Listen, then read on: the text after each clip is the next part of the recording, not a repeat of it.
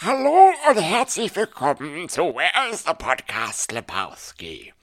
Ich bin mittlerweile 87 Jahre alt, weil es schon so lange her ist, dass wir das letzte Mal eine Folge aufgenommen haben. Mit mir ist wie immer mein Partner Alex. Hallo. Okay. Und ich bin Joe. Äh, und wir reden heute über Hello High Water. Oder wie du es aussprichst, was ich viel sexier finde. Hell or High Water. Oh, High Water, yeah.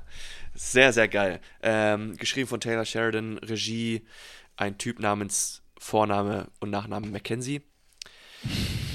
ähm, ja. Äh, wie immer, das Beste an diesem Film, das Schlechteste an diesem Film. Alex, hau mal raus. Auf die Schnelle. Auf die Schnelle, komm. Das Beste sind, ja, es gibt wie immer mehrere Sachen. Du weißt, ich kann mich nicht, kann mich bei sowas nicht kurz halten. Aber also die, die Autofahrten finde ich ziemlich geil, weil da mehrere Sachen verbunden werden, die mir gefallen. Also zum einen die, die wie es gefilmt ist, also die, die Gegend der Great Plains da im Westen von Texas kommt Ja. gut rüber. Ja. Ähm, dann die Brudermechanik kommt gut rüber, also die Dynamik der beiden Brüder kommt gut Mhm. rüber. Also man glaubt denen das richtig, dass die verwandt sind, aber irgendwie nicht zu nah stehend. Und man merkt auch, dass der eine halt lange weg war. Mhm. Und es gibt genug dem Zuschauer die Charaktere, sich mit denen irgendwie, also mit denen warm zu werden. Und ja, deswegen sind es die Autofahrten für mich, die den Film richtig gut zusammenteilen. Hm. Okay, da habe ich später auch noch was zu sagen. Aber äh, für mich ist es die Cinematography. Hm. Das, äh, für mich ist ein Vorteil und ein Nachteil, dass es so nah an No Country for Old Men dran ist und mich sehr daran erinnert, aber auch nicht nah genug teilweise. Äh, manche Szenen, manche Cinematography, manche, äh, ja doch, manche Szenen einfach ähm, sehen so aus, als wären sie sehr gestellt, gerade mm, relativ am Anfang, als sie den ersten Raub gemacht, begangen haben, das erste Auto begraben haben, dann sitzt ähm, Toby da auf der Heck, auf dem Heck Mhm. seines, seines Pickups und äh, äh, Tanner steht da angelehnt an den Zaumpfahl. Sieht irgendwie gestellt aus, Sieht sehr, aber, es, sehr composed aus. Ne? Aber, sieht aber es richtig, sieht gut wie aus. Aber es sieht gestellt aus, aber es sieht gut aus. Ja. Composition ist, ja. Ja. Aber trotzdem, trotzdem, auch zum Schluss, was, was ist das für ein Move? Die Kamera, normalerweise, weißt du, der letzte Shot in dem Film ist meistens, die Kamera fährt hoch in den Himmel Ja. oder sieht Vogelperspektive und dann wird alles fade to black. Und hier fährt es runter ins Gras und das ist geil. Ja, ist echt Das sah geil, richtig gut aus. Ne? Auch mit der Musik und, also Ja. gut, die Lensflares. ich bin kein Fan von Lensflares, aber also es passt. Okay, was ist äh, das, das Schlechteste an diesem Film? Kurz und knackig. Jesus. Muss dir nichts aus den Nippeln ziehen, Junge. Ja, ich weiß, also es, es ist immer so blöd zu sagen, dass da halt nichts, dass ich nichts dran auszusetzen habe, aber also, Ja, dafür bin ich ja nicht. da. ja, was, was hat mir nicht so richtig gefallen? Die Dialoge passen, man, man Mhm. glaubt denen richtig, alles, was sie sagen, hat halt, also wird ja nicht der richtig Wahnsinn. viel geredet, aber das, was gesagt wird, hat Hand und Fuß. Ähm, gibt keine unnötigen Schießereien, die halt irgendwie versuchen, die, die Pace des Films auszugleichen. Das fände ich zum Beispiel schlecht, wenn es da irgendwie richtig langgezogene Schießereien sind, wie es, keine Mhm. Ahnung, bei anderen Filmen in dem Genre der Fall ist. Also deswegen, also für mich macht der Film vieles, vieles gut und richtig und mir fällt jetzt nichts mega ein, was ich jetzt als übermäßig negativ bezeichnen würde. Was das hast ist du in denn? Ordnung. Ja, ich habe manchmal das Gefühl, ich werde da später nochmal drauf eingehen, denke ich mal. Ähm, habe ich das Gefühl, dass mir irgendwas an diesem Film fehlt. Ich, ich glaube, Mhm. ich weiß, was es ist. Und wie gesagt, das ist ein größeres Thema, was ich dann nachher nochmal anreiße. Ja. Irgendwie habe ich das Gefühl, dass mir da was fehlt. Und das, deswegen meine ich, ist das ein Vorteil und ein Nachteil, dass es nah genug an No Country for Old Men dran ist, aber teilweise dann auch Hm. gewisse Aspekte daraus fehlen. Ich, ja, ich weiß nicht, ich stelle nachher mal eine These auf, woran es liegt, woran es liegen könnte. Ja, äh, ich gebe das Wort an, an Rüdiger weiter. Der, Nee. der starrt uns schon hier Oh, nee. an. Oh, nee. Hell or High Water.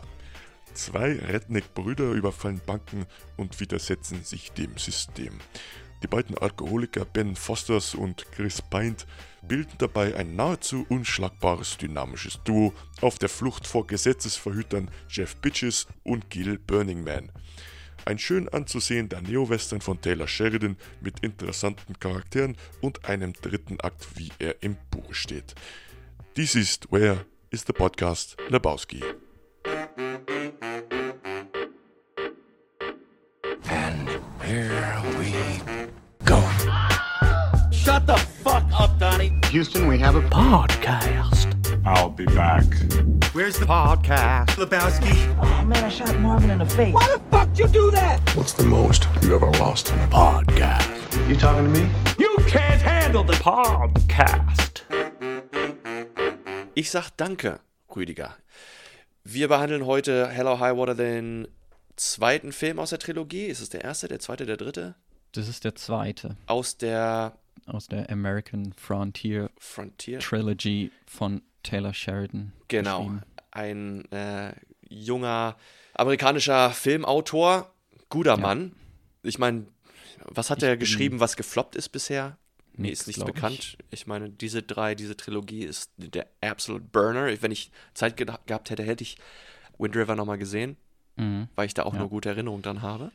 Das ist, also die Trilogie ist geil. Also sie ist halt eine keine zusammenhängende Trilogie, sondern Anthology, ne? No, ja, okay. Ähm, die haben halt inhaltlich nicht viel miteinander zu tun, sondern halt eher thematisch. Thematisch. Ja. Ähm, da, da sprechen wir, glaube ich, später auch noch drüber, weil da habe ich mir auch ein paar Sachen zu notiert. Aber ja, ich wollte noch kurz zu Taylor Sheridan sagen, der ist ja, also hat man auch vorher schon in unseren Podcast, glaube ich, rausgehört. Ich bin da so schnell zum, zum riesen Fanboy geworden. Mhm. Aber, ach so, doch, ja, was gefloppt ist, war hier Without Remorse, hat er auch geschrieben. Clancy, Clancy-Verfilmung. Ah, ähm, ja. für, Ja, hast du noch nicht für erzählt. Amazon. Und es ist, also ich, ich weiß nicht, ob es, also klar, wahrscheinlich lag es auch am Drehbuch, aber das war halt keine Original, kein Ja. Original-Drehbuch von ihm. Also Ja, ja, ja. alles, was er auch originally geschrieben hat, ist halt echt krass geworden. Also Sicario war sein erstes Drehbuch und das Mhm. ist gleich zu einem super krassen Mega-Film geworden. Und ja, er hat die Filme auch in der, also ich habe letztens ein Interview mit ihm gesehen, gehört, äh, da hat er auch erzählt, die sind halt auch so verfilmt worden, wie er sie geschrieben hat, was ganz witzig ist, was halt nicht oft passiert. Sehr geil. Äh, sag nochmal die Reihenfolge, wie es geht. Sicario, ähm, dann Hell or High Water und dann Wind River Mhm. Und Sicario 2 ist, also es zählt nicht zu der Trilogie, sondern das, also Ja. hat, hat er natürlich auch geschrieben, aber es ist so, das Studio wollte halt da anknüpfen. Ne? Ja, ich, ich finde, ich, find, ich würde das auch nicht dazu zählen. Ich finde, das ist mehr, mehr ein Spin-off. Ja. ähm, oh, Alex, ich liebe aber auch, wie du die Air, Airs rollst. I love it. Yeah, thanks much. Guter Film, kann ich dazu nur sagen. Irgendwie habe ich trotzdem das Gefühl gehabt, mir würde irgendwas fehlen. Mhm. Es ist jetzt das zweite Mal, dass ich den Film geguckt habe. Erst.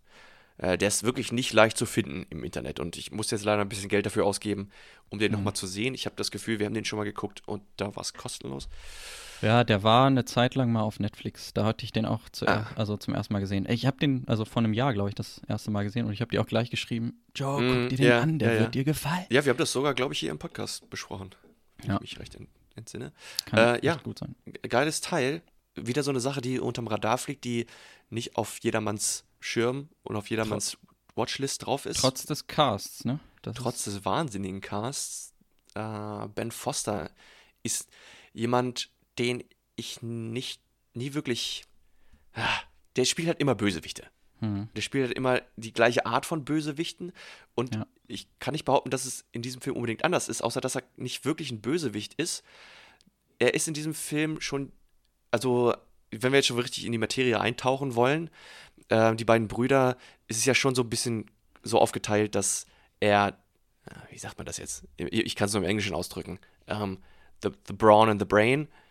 Also ähm, Toby, aka Chris Pine, ist the Brain und er ist Ja. the Brawn, also die Muskeln, die, ja, keine Ahnung, wie sagt man das? Ich weiß gerade auch nicht, wie man das sagt, aber ja, es wird ja auch im Film selber dann am Ende noch gesagt hier, dass, ähm, dass Hamilton, der, der Ranger, Mhm. das nicht glaubt, dass das halt sein Bruder alleine war, also dass das Tanner alleine war, Mhm. weil er halt nicht schlau genug dafür wäre oder nicht weit genug vorausschauend dafür ist. Ja, und das da widerspreche ich beispielsweise so ein bisschen, weil obwohl das so ist und so wird er auch dargestellt, ich glaube, so dumm ist er erstmal nicht. Der ist chaotisch auf jeden Fall. Der setzt es darauf an, der provoziert Hm. und der agiert einfach so wie jemand, der nichts zu verlieren hat. Aber der ist nicht doof, der ist nicht auf den Nee, Kopf nee. gefallen, der weiß ganz genau, was er macht. Der ist sehr protective über seinen Bruder, der ist protective über das Geld und der weiß, wofür er es macht. Also der hat so in dieser ganzen Crime Spree hat er seinen Lebenszweck so ein bisschen gefunden. Ich, Ja. Er, es wird ja auch gesagt oder angedeutet, dass er ja auch dann immer den Bruder schon, also dass er Toby schon als kleinen Jungen immer verteidigt hat gegen Mm. den Vater und alles. Naja, Und ja klar, also der, der wird nicht doof sein, aber er hat halt irgendwie zwangsläufig oder wurde halt in die falsche Schiene gerückt, dadurch halt durch die Mhm. Gewalt, die die durch den Vater erlitten haben oder so. So hätte ich Ja, gedacht, okay. also so würde ich sagen, ne? ja, ja, okay. Ja. Und Toby, der hatte halt ein bisschen mehr Glück, dadurch, dass sein Bruder halt ein bisschen mehr auf sich genommen hat, der Ältere. Mhm. Und dann war er wie lange im Knast? Zehn Jahre? Zehn Jahre? Ja, ne? Äh, Achso, Ben Foster, ja. Ja, Ben Foster, äh, deswegen so ein bisschen nie sehr beliebter Schauspieler von mir gewesen, weil, wie Mhm. gesagt, er spielt immer diese bösen Rollen. Ja. Chris Pine Ja, ist einer, den ich auch nicht wirklich, ist von den ganzen Hollywood Chris ist mein least favorite Chris. Ähm, aber der verkörpert diese Rolle einfach auch gut. Ja, I don't know. Ich weiß nicht, ob du es gesehen hast, aber der macht auf, auf YouTube, der macht eine ziemlich geile Jeff Bridges Impression, Nee, Impersonation gesehen. ziemlich geil. Weil ich habe versucht für diesen Podcast, äh, mir jetzt die letzten zwei Tage irgendwie, habe ich mal versucht, einen Jeff Bridges Impression hinzukriegen, aber vergiss es. Der hat eine Stimme und eine Tonlage, die, da komme ich nicht hin. Keine Ahnung, wie das, wie das geht. Ähm, wo du schon Jeff Bridges angesprochen hast, ich finde, man könnte den Marcus Hamilton direkt, so wie er ist, neben Somerset Bell zu, oh, also damn! die setzen und der könnte halt, den könnte man da direkt einreihen und die würden sich nicht verstehen, aber die würden sehr kompatibel sein. Okay, also wenn ich jetzt schaffe, meine Jeff Bridges Impersonation noch hinzubekommen, dann versuche ich mal nochmal so einen, so einen geilen Zusammenschnitt Somer hinzukriegen. Somerset, Bell und Hamilton. aber ich will nichts, will nichts versprechen. Ja, da hast du aber recht. Das stimmt. Die sind kompetent, die sind entspannt und zurückgelehnt, weil sie wissen, die können nur so viel machen. Im Gegensatz zu den Hitzköpfen, mit denen sie zusammenarbeiten, die immer Mhm. gleich losrennen wollen und den Leuten hinterher heizen wollen. Die arbeiten mehr entspannt mit dem Kopf und Ja, wobei diesmal eigentlich auch Alberto ist ja auch derjenige, der sagt, hey, komm, lass uns zurück nach Lubbock oder wo auch immer die da stationiert sind. Und ja, er weiß, wahr. dass, dass Hamilton einfach nur das hinauszögern will, weil er dann ins Retirement rutscht. Ja, das, das stimmt. Das, das ist wohl wahr. Aber dann, okay, dann, dann verbindet es aber wenigstens alle drei die bevorstehende Retirement. Ja, Also, und stimmt, keiner, keiner will es so richtig sich eingestehen, dass es halt bald vorbei ist. Ja, ja, ja. Und Aber irgendwie schon, die haben schon, die, die haben diese Welt satt, in der sie halt Ja, Verbrechen aufklären, aber irgendwie können sie auch nicht ohne. richtig. Und interessanterweise, wenn, du, wenn man drüber nachdenkt, hätte es in jedem dieser Filme so enden können, dass der Sheriff, was eigentlich so ein, fast so ein Trope ist, fast so Klischee ist, der Sheriff oder derjenige, der äh, in Rente geht und kurz davor steht, äh, ja, den Job zu verlassen, ist normalerweise der, der ins Gras beißt oder der Ja. dann geopfert wird. Und das in, in all drei diesen Filmen wird dieses Klischee gebrochen, was ganz geil ist. Ja. Ähm, ja. Ist auch sehr, also in allen drei, in allen drei Filmen, also No Country for Old Men, Seven und jetzt hier Hella High Water, ähm, alle sehr tragisch, das Ende, ne? Also fast in gleicher Weise, weil es halt irgendwie, man merkt so die Auswegslosigkeit von der Welt, in der die drei Filme halt jeweils spielen. Und ich finde, das ist aber auch so ein so typisch Taylor Sheridan, wenn man das schon nach drei Filmen oder vier, vier Filmen so sagen kann. Ich finde, das ist, das ist schon sehr typisch Sheridan Mhm. geworden, auch wenn es halt andere Filme offensichtlich vorher auch so machen. Aber ich Ja. finde, das passt irgendwie richtig gut. Die Ja. Auswegslosigkeit. Das ist ja auch äh, so ein bisschen, ich wollte, habe auf meiner Liste auch stehen, dass ich darauf eingehen wollte, was denn so ein Western und gerade so ein modern, so ein Neo-Western überhaupt ausmacht. Ähm, gibt es da wirklich so ausschlaggebende Kriterien, die erfüllt werden müssen, damit man das einen Neo-Western slash Western nennen kann? Weiß ich nicht, haben wir ja auch schon drüber geredet, ne? Was halt, Ja? ich glaube, in, entweder in Sicario oder in äh, No Country. Huh. Weil, also es sind ja auch beides Neo-Western. Mhm. Das ist eben, Also zum einen Rache-Elemente muss halt eigentlich immer dabei sein Mhm. oder ist oft dabei. Dann dieser Kontrast zu dem Amerika, was man halt sonst so in den letzten 50 Jahren Filmgeschichte halt, also was wir so miterlebt haben, Mhm. immer, das halt eigentlich immer nur große urbane Zentren, also da spielen die meisten Filme ja, Mhm. meistens Los Angeles an der Okay. Westküste und New Ja, York klar, an der so. Ostküste Mhm. und so ein Neo-Western ist halt dazwischen irgendwo, wo es halt, Mhm. wo man mal, The Great Plains. ja, The Lords of the Plains, Ja. wo man halt Okay, ja. sowas auch mal zu sehen bekommt und das finde ich eigentlich ganz nice. Ja. Ich weiß nicht, ob das halt ein ausschlaggebender Punkt für einen Neo-Western ist, aber irgendwie, Ja, ich glaube schon. äh, Was halt nämlich auch, Western, bei, im Western ist es ja so genau das, dieses Rurale, wo Ja. Regeln nicht gleich Regeln, wo Gesetze nicht gleich Gesetze sind, hm. sondern das so ab vom Schuss ist, dass man im Prinzip seine Regeln selber machen kann. Ja. Fragezeichen, Ausrufezeichen. zumindest ähm, dauert es halt länger, bis irgendwas enforced, Ja, enforced wird, ich wenn würde ja die sagen, Regeln die- gebrochen werden. Die Konsequenzen sind anders. Ja. Ähm, ja, sei es halt, dass es länger dauert, bis das Gesetz, also oder Gesetzesvertreter vor Ort sind, um dich dafür gerade stehen zu lassen, was du getan hast, oder sei es, dass wie die, alle anderen, meine ganze Stadt oder mein ganzes kleines Dorf hier fühlt genauso wie ich und der Typ war einfach ein Arschloch, der umgebracht werden musste, also wird er irgendwo im Hintergarten Mhm. verscharrt und gut ist. Ähm, ja, ich glaube, das ist nämlich ziemlich wichtig, weil das trifft da hier auch ziemlich zu und dann glaube ich auch so Charaktere, auch Charaktere, die so ein bisschen gesellschaftlich ausgeschl entweder ausgeschlossen sind oder sich vielleicht selber ausschließen, Hm. die nicht so sind wie alle anderen. I don't know, ja. Ist interessant, Ja. deswegen, also ich habe mich noch nicht lange und viel mit dem Thema Western befasst und erst durch den Neo-Western wieder an den Western rangekommen. Ich, ich mochte Western früher überhaupt nicht. Ich konnte damit nichts anfangen. Mir war nichts ferner. Sogar Sci-Fi-Stuff war näher dran und fühlte sich echter an als irgendjemand, der in der Wüste rumläuft. Aber das ändert sich und ich finde dieses Thema, dieses, diesen Neo-Western, dieser Style, alles so geil und ich erkenne mittlerweile auch in anderen Filmen, wo es eigentlich nichts drin zu suchen hat, Western-Elemente wieder. Wir haben neulich über Batman gesprochen. Ich feiere es, wie viel Western-Elemente in Batman allein vertreten sind. Es ist in, äh, in The Batman, sorry. Jetzt in dem sind. neuen. Ja, es ist Ja. so tasty. Gutes, gutes, gutes Genre einfach. Macht, Ja, ich finde auch, also je mehr, ich brauche eigentlich noch mehr davon irgendwie. Also ja, ja, ja. es ist, einerseits finde ich es gut, dass man da halt nicht so überhäuft wird von, Mhm. aber man braucht irgendwie trotzdem mehr gute Filme davon. Ja, und we- weißt du, was für mich auch dazugehört? Und sorry, dass ich dich jetzt nochmal unterbreche. Ich Mhm. bin auch jemand, der das feiert, wenn Filme zu Recht sich Zeit lassen oder wenn Regisseure sich äh, mit Recht Zeit lassen mit Szenen und wirklich dann halt mal, sei es äh, 2049, den Kay da wirklich langsam durch irgendeine geile Szenerie durchspazieren lassen, einfach nur. Ja. Sowas ist geil. Sowas macht Spaß anzusehen und ah, da äh, ist in Ordnung, dass der Film da einfach mal kurz durchatmen lässt. Und ja, das, das wollte ich nur kurz reinwerfen, dass das äh, ein großer Teil ist, weshalb ich das immer mehr feier. Ähm, eines meiner Lieblingsdinge am Film sind diese, diese stumpfen Autofahrten, die da zu Mhm. Genüge vorkommen, dass, äh, dass du im Hintergrund wirklich diese Great Plains da im Westen von Texas siehst.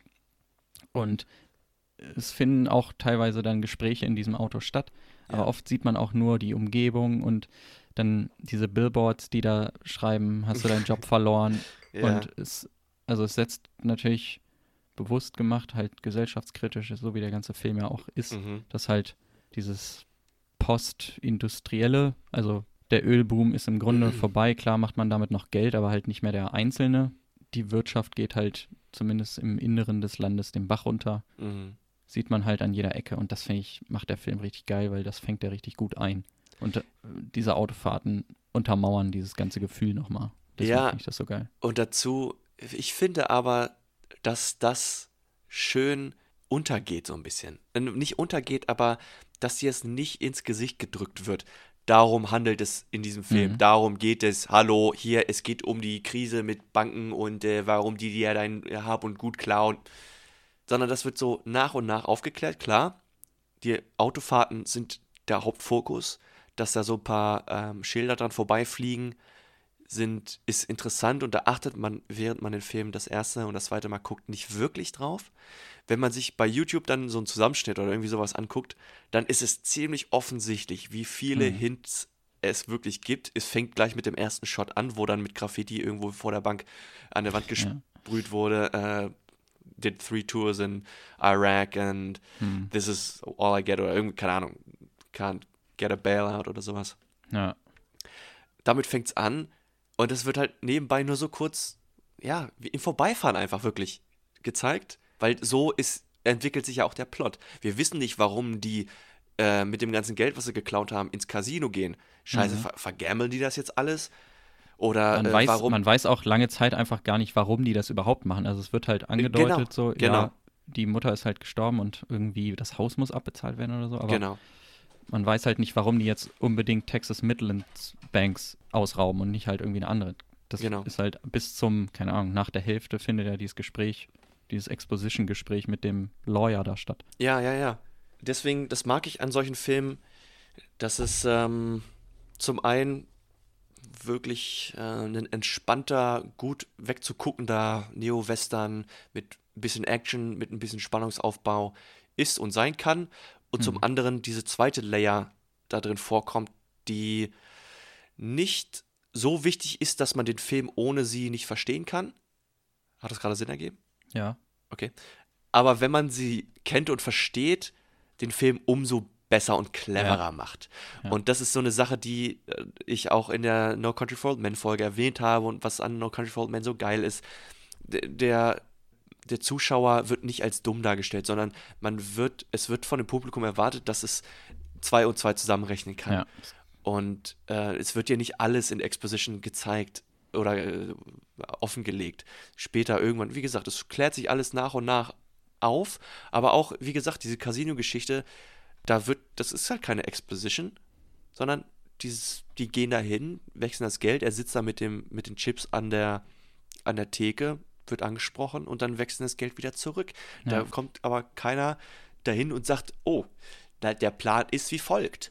Wir nehmen Wir- das Geld, geben das, das Geld. Genau, geben das ins Casino, nehmen uns Chips und nach einer Stunde geben wir die Chips wieder zurück, kriegen anderes gewaschenes Geld wieder zurück. Fertig.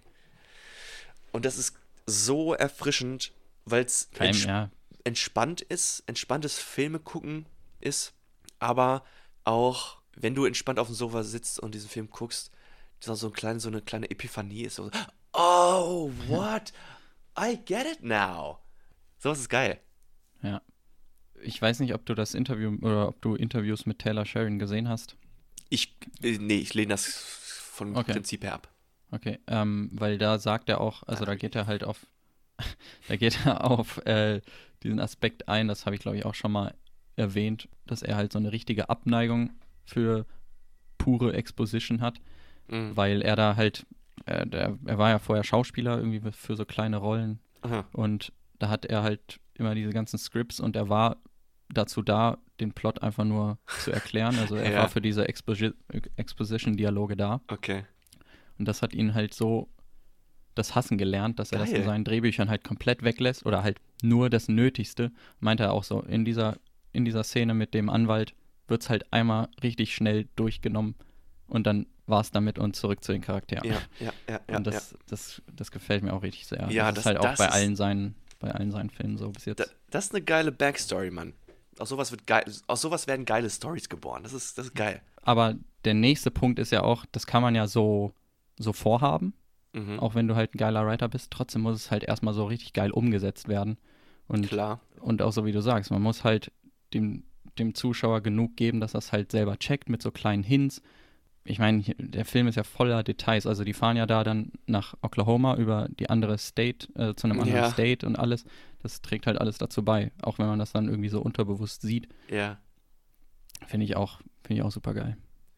Ich meine, da vergeht, ähm, ich weiß nicht, wie viel Zeit vergeht jetzt letztendlich, aber die fahren verdammt weit. Die machen, Mhm. die nehmen super viel Arbeit auf sich.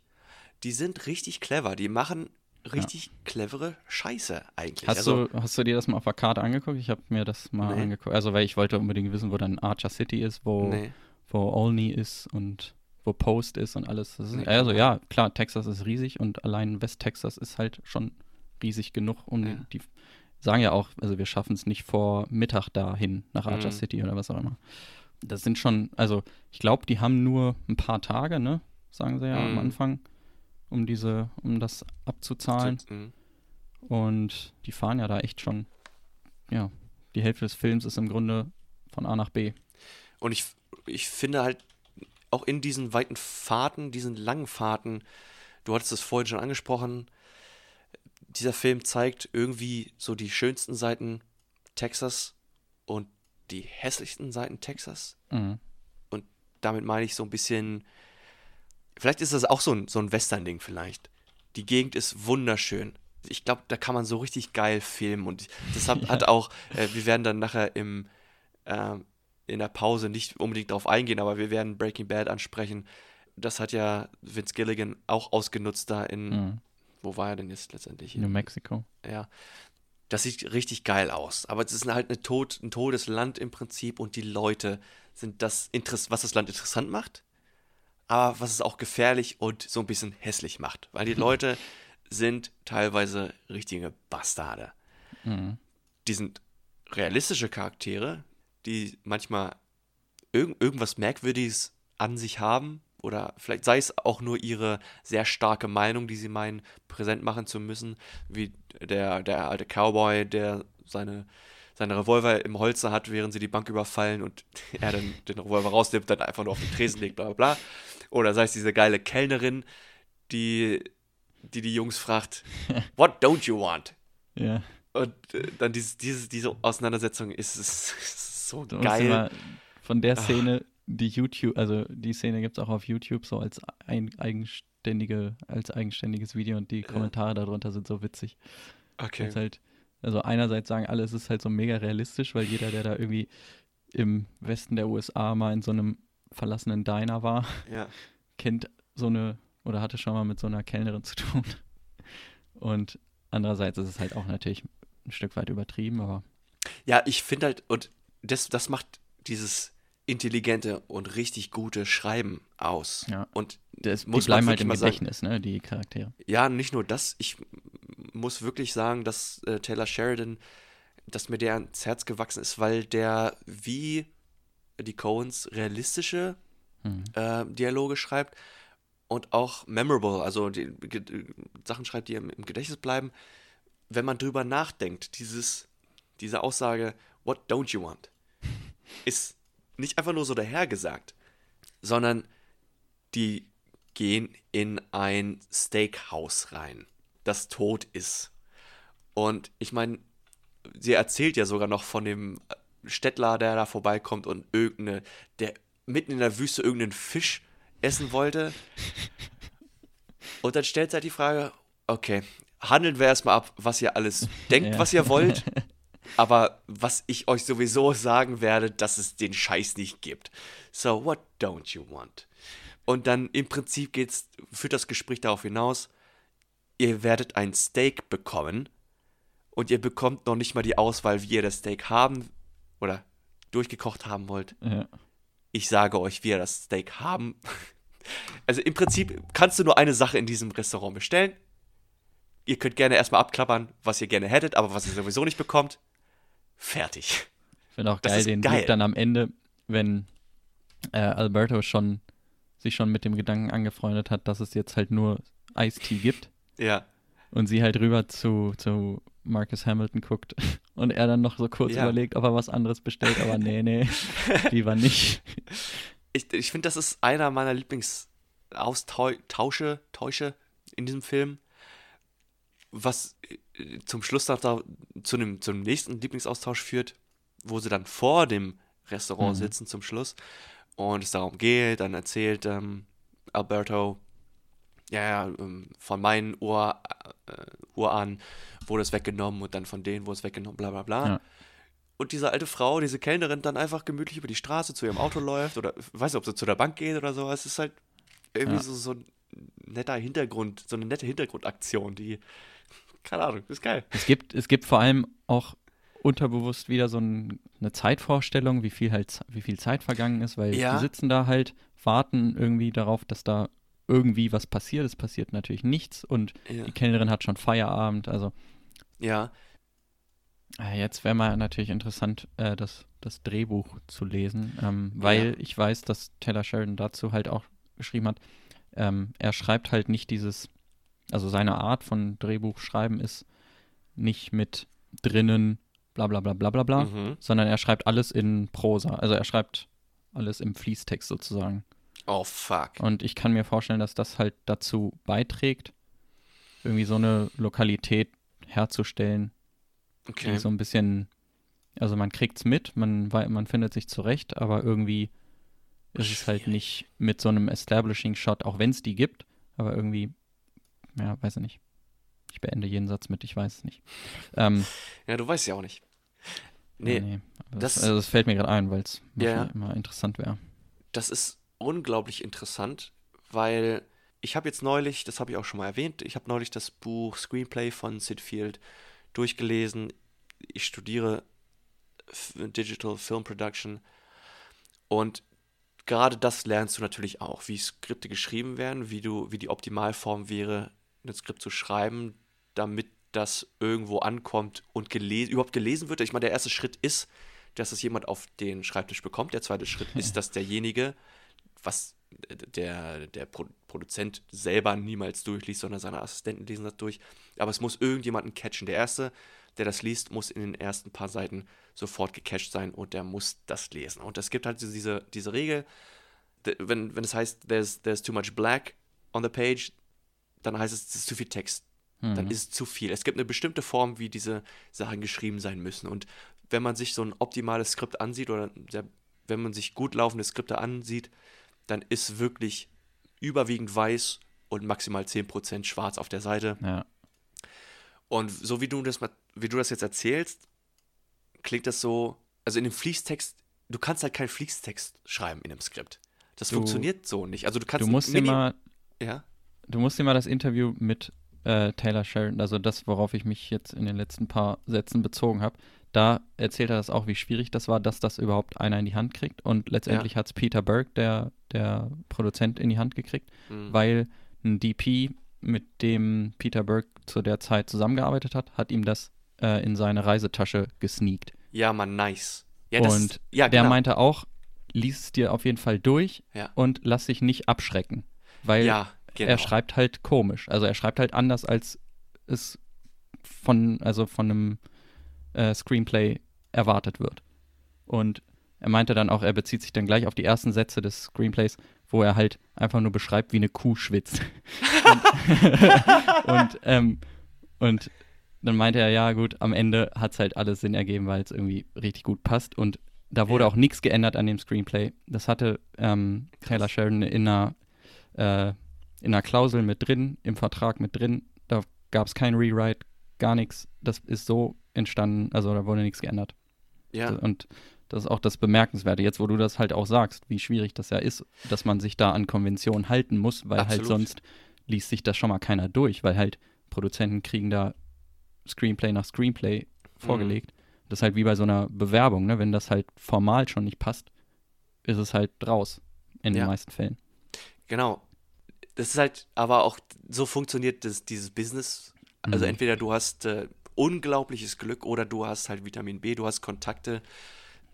Einer, der einen kennt, der einen kennt, der einen kennt, der sowas halt in irgendjemandes Tasche rein sneaken kann oder der das Skript irgendwem vorhält und sagt, unbedingt lesen, bla bla bla. Aber auf konventionelle Weise ist das super schwierig. Ich, äh, auch in Sid Field erwähnt in dem Buch Quentin Tarantino, der ein unglaubliches Glück gehabt hat, weil er auch unkonventionell Screenplays schreibt, was ziemlich klar ist, weil seine Filme halt auch nicht normal konzipiert sind, gerade mit den ganzen Zeitsprüngen, aber auch weil seine Screenplays erstmal ein Inhaltsverzeichnis beinhaltet haben, was es nicht gibt, und weil die halt natürlich in Kapitel unterteilt sind. Und sowas gab es halt nicht. Und sowas macht keiner. Und das Ja. ist interessant und da brauchst du eine, eine große Prise Glück, da brauchst du ordentlich Kontakte und faszinierend ist es auf jeden Fall. Es ist wirklich geil, wie dieses Business funktioniert, aber schwierig für jemanden, der halt keinen Fuß in der Tür hat, der von Ja. Grund auf einfach irgendwie sich durchbeißen muss, auch wenn er das geilste Skript der Welt gelesen hat, äh, geschrieben hat. Ja, es ist Und ich finde es eiskalt. ähm, eine Sache noch dazu, bevor wir in die Werbung gehen. machen wir ja gar nicht mehr, bevor wir in die Pause gehen. Ähm, das, das nächste, was eigentlich auch verwunderlich ist bei der ganzen, ich, ich ride hier die ganze Zeit den Dick von Taylor Sheridan, aber, ähm, Nein, er ist auch ein guter Dick, man. aber ich finde ich find das richtig bemerkenswert, weil je mehr man sich da dann mit beschäftigt, desto mehr kommt halt so raus, wie viel Glück man halt haben muss. Mhm. Weil, überleg mal, das ist halt, das sind Original Screenplays, das basiert auf, also es basiert nicht auf einer wahren Begebenheit, das basiert nicht auf irgendeinem Franchise, was halt vorher schon existiert und Mhm. er da einfach nur seinen, ähm, seinen Blickwinkel zuschreibt, sondern es Mhm. sind halt einfach, einfach nur Stories, die er sich halt ausdenkt, die er aus seinem Umfeld vielleicht kennt. Und er kennt dann irgendwie so einen Charakter wie Hamilton und dann irgendwie zwei Brüder, denen es vielleicht nicht so gut ging oder vielleicht ging es ihm auch nicht so gut. Mhm. Und dann schreibt er das halt. Aber trotzdem, dass es halt, dass überhaupt solche Original-Filme überhaupt produziert werden. Auch mit dem recht hohen Budget. Also bei Sicario zumindest mit hohem Budget. Und hier jetzt, der wurde für 12 Millionen produziert, ist aber auch trotzdem, Wow. musste auch erstmal machen. Ja, Ähm, und er meinte auch, äh, Wahnsinn. drei Millionen oder so gingen allein für Jeff Bridges raus. ähm, und das heißt, sie haben den Film für neun gedreht. Das muss man halt erstmal, also solche Sachen muss man halt bedenken. Und dann muss es noch gut sein. Das finde ich halt auch, Das wusste ich nicht. Das auch krass. ist sehr beeindruckend. Weil ich finde, bei manchen Filmen, denen siehst du an, wo gekürzt wurde, weil das Budget nicht stimmte oder gepasst hat und wo, wo Kompromisse eingegangen wurden. Hier ist ist es einfach ein cleanes. Ich meine, das ist so wie, ich ver ver äh, vergleiche den gerne mit No Country for Old Men. Irgendwie, Mhm. da fehlt einfach nichts, ist falsch, weil ich habe vorhin schon gesagt, irg irgendwie fehlt mir was an dem Film, habe ich manchmal Mhm. das Gefühl. Aber darauf gehen wir nach der Pause ein. Ähm, Ja. wollen wir da kurz reinspringen? Jo.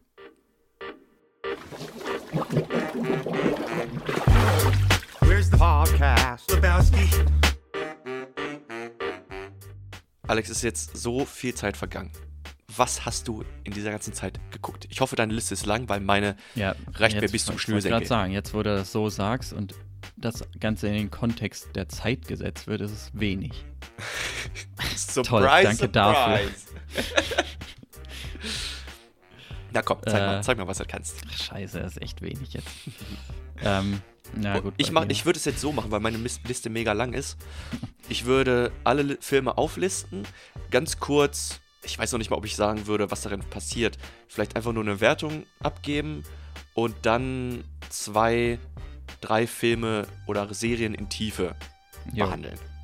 Äh, Soll- ja gut, dann fange ich kurz an, weil ich habe echt nicht so viel. Also ich weiß auch nicht, ob wir da drüber reden müssen überhaupt. Ich habe, habe ich Zoolander letztes Mal schon erzählt? Nein, hast du nicht. Geil. Ich habe ja schon mal gesagt, ich wollte den immer mal wieder jetzt wieder gucken. Oh, der kommt auch in so diesen lange her. Podcast rein. Ja, der kommt auch in den Pod Das ist auch so ein witziger Film. Ähm, und ja, der, der lief, äh, den habe ich halt beim, beim US-Netflix gefunden. Geil. War ganz geil. Richtig geiler Film mal wieder. What Ähm, is this? A school for ants? Center for Ants. So geil. Ja, Ähm, den habe ich auch ja, auf DVD.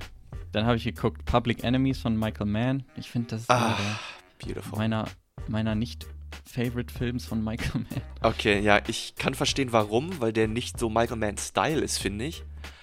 Aber, Er, also er hat schon Michael Mann-Style, aber Ja. es ist irgendwie, aber nicht es so. passt irgendwie nicht so richtig. Ich weiß nicht, Okay. ich weiß nicht genau warum. Weil die Story an sich ist ja eigentlich ganz geil und die Zeit auch, diese Prohibition-Zeit. Ja, Aber irgendwie, irgendwas passt mir da nicht so recht. einer, einer der schönsten Johnny Depps, die es gibt. Also, Hm. Johnny Depp sah selten cooler und schöner aus. Ja, das stimmt. Die Story ist eigentlich geil, aber irgendwie irgendwas missfällt mir an diesem Film. Ja, okay. Ähm, Killing Them Softly habe ich geguckt, mal wieder. Nice. Brad Auch Pitt. richtig geiler Film. Ja, Brad Pitt und James Gandolfini, ich glaube Ja. in einer seiner letzten Rollen. Ja. Äh, ja, ziemlich geiler Film. Ja. Erinnert mich immer so auch so ein bisschen an die ganzen Taylor Sheridan. Ähm, ich weiß gerade gar nicht, wer da Regie geführt hat, aber Weiß ja. ich auch nicht. Dann habe ich hier stehen Hello High Water, weil ich den ja auch äh, Hm. vor einem Monat halt geguckt habe. Den schreibst du echt extra immer auf. Ich schreibe, ja, wie gesagt, ich schreibe halt alles auf, was ich. Da wusste ich noch nicht, dass wir den besprechen. Okay. Ja, und ich habe Sweet Virginia gesehen. Oh, den kenne ich Den nicht. fand ich auch ganz gut. Den gibt es auf Netflix. Also ist auch irgendwie so ein Netflix. Also nicht eine Eigenproduktion, aber die haben die Rechte dafür. Okay. Und der ist mit, ähm, wer ist er? John Bernthal. Ja, genau. Ich gucke es Ja. gerade nämlich bei IMDb nach. Ja, Habe ich noch nie er, von gehört. er spielt auch mal wieder nicht den Baddie, sondern, also ganz relativ untypische Rolle für ihn, finde ich. Guter Film? Ja, guter Film, kann man gucken. Auch sehr, sehr gut gepaced, finde ich. Also eher langsamer gepaced, aber es passt zu Mhm. dem Setting auch. Okay, also würd's empfehlen. Dann kommt der auf die Liste. Jo. Ich weiß gar nicht, ob ich den schon reingepackt habe, aber Ja gut, war das jetzt schon deine Liste? das war schon meine mickrige kleine. Ja gut. Für Alex eine, eine lange Liste. Aber jetzt warte mal auf Joes Liste. Achso, und äh, ich habe Oh, die neuen Folgen von, von Better Call Saul geguckt. Yes, man. Oh. Aber ja, ich dachte mir schon, dass. hast, du's auch, hast du auch schon geguckt oder, Ja, habe ich. ich oder sparst du dich auf? ab, ab jetzt spare ich es mir auf. Äh, Das ist ich- schlimm, so eine Serie zu gucken. Ja, das ist man gar nicht mehr gewöhnt. Nee, ist es wirklich nicht. Und ich meine, denk mal, denk mal nach, wie das früher war, dass im Fernsehen wirklich immer nur eine Folge pro Woche für irgendwas rauskam. Keine Ahnung, geht mir Jesus. nicht auf den Sack. Denk mal nach, du müsstest. Da musste man auch noch DVDs einlegen. Scheiße, ja. Aufstehen. Das ist aber wirklich der Grund, der einzige Grund, weshalb ich Scrubs nicht mehr so oft gucke, wie ich das früher getan habe, weil ich wirklich DVDs wechseln muss und Folge, Folgen wechseln muss und sowas. Und das nicht automatisch, also ich kann es einstellen, dass es automatisch weiterläuft, aber dann immer nur so sieben Folgen am Stück. Mhm. Und Alter, sieben Folgen am Stück, das sitzt da auf einer Arschbacke ab. Ja, vor allem bei Scrubs, wo es halt echt nur 25, 30 Minuten sind. Ja, 20 Minuten. Immer Ja, nur. ja gut, stimmt. Okay, aber Mhm. trotzdem gute Liste. Ja. Ich gehe jetzt mal ganz kurz alles durch, was ich geguckt habe. Gebe nur kurz eine Wertung ab ähm, zwischen. Ich gebe. Ich- äh, ja, doch, komm her. Ich gebe eine Sternebewertung ab. Äh, zwischen 13 und 75 Sternen. Okay. Ähm, Nightmare Alley habe ich gesehen. Guillermo del Toro, den Film gibt's lief im Kino, kam direkt im Anschluss auf Disney Plus. Ähm, diese 13 bis 75 war eine dumme Idee. Ähm, sagen wir mal, Du wirst dich mehr damit verwirren ich, als. kann, ich kann nicht rechnen. Ähm, was ist dann da, da, davon die Mitte? ja, okay, aber weißt du, ich habe nichts, ich halte nichts davon, Filme nur so Sag ein, einfach, ein bis fünf Sterne zu geben. Ja, okay. Nightmare Alley empfehle ich. Ist ähm, verrückt, düster, schöner Guillermo del Toro-Film. Mhm. Windfall, Netflix-Film, sehr geil. Mit, ähm, wo wir gerade bei Breaking Bad waren, mit fucking Todd. Mit äh, Der ist Jesse auch überall. ja, der ist mittlerweile überall, ne? Ähm, und mit äh, Jason Seagal. Seagal. Seagal. Ähm, guter Film, bisschen Fincher-esque. Ähm, Mhm. Ein Thriller, Daytime-Thriller, ziemlich cool. Dann habe ich gesehen Memoirs of a Geisha. Ein Film, der schon lange überfällig war, den mal gesehen zu haben. Hm. Auch Daumen hoch, sehr empfehlenswert. Ähm, ich meine, ist interessant, mal in diese Welt einzutauchen, was Geishas überhaupt sind. Ich dachte, das ist was ganz anderes als das, was sie eigentlich sind. ich dachte, es hat äh, wirklich viel mehr mit äh, sexuellen Austausch, Austauschen zu tun. Ja, das dachte ich auch. Aber es ist, Geisha heißt oder ist wohl eigentlich wirklich nur eine Künstlerin, die mit ihrem ihre Kunstform ist ihr Körper und wie sie sich bewegt und Das ist darstellt. ein Euphemismus. Ah, Das dachte ich halt auch, aber irgendwie scheinbar, weiß ich nicht. Gut, ich, ich glaube, es gibt halt, so in dem Film kommt, wird auch klar, dass manche Geishas halt ihre Körper auch verkaufen, bla bla bla. Okay. Ähm, dann ein, ich glaube, das ist ein koreanischer Film, weil der von Bong Joon-ho gemacht ist, Memories of Murder. Auch ein faszinierender Film. Murder Mystery, sehr geil. Sehr koreanisch. Äh, Habe ich auch auf Koreanisch geguckt. Sehr schwierig zu verfolgen, weil die super schnell reden und man super schnell Untertitel lesen muss, dass man teilweise gar nicht richtig hinterherkommt. Aber die deutsche Version macht einfach nicht so viel Spaß. Ey, was meinst du mit sehr koreanisch? Also haben die einen, haben die einen speziellen Stil? Ähm, ich weiß nicht, ob, wir, ob ich schon mal über Parasite geredet habe. Ähm, ich habe noch nicht so viele koreanische Filme gesehen. Die haben schon einen bestimmten Stil. Vielleicht nicht unbedingt der Filmweise. Äh, vielleicht ist es auch eine Bong Joon-ho-Sache. Es geht um die Redeweise irgendwie. Also, Hm. die reden natürlich schnell, klar.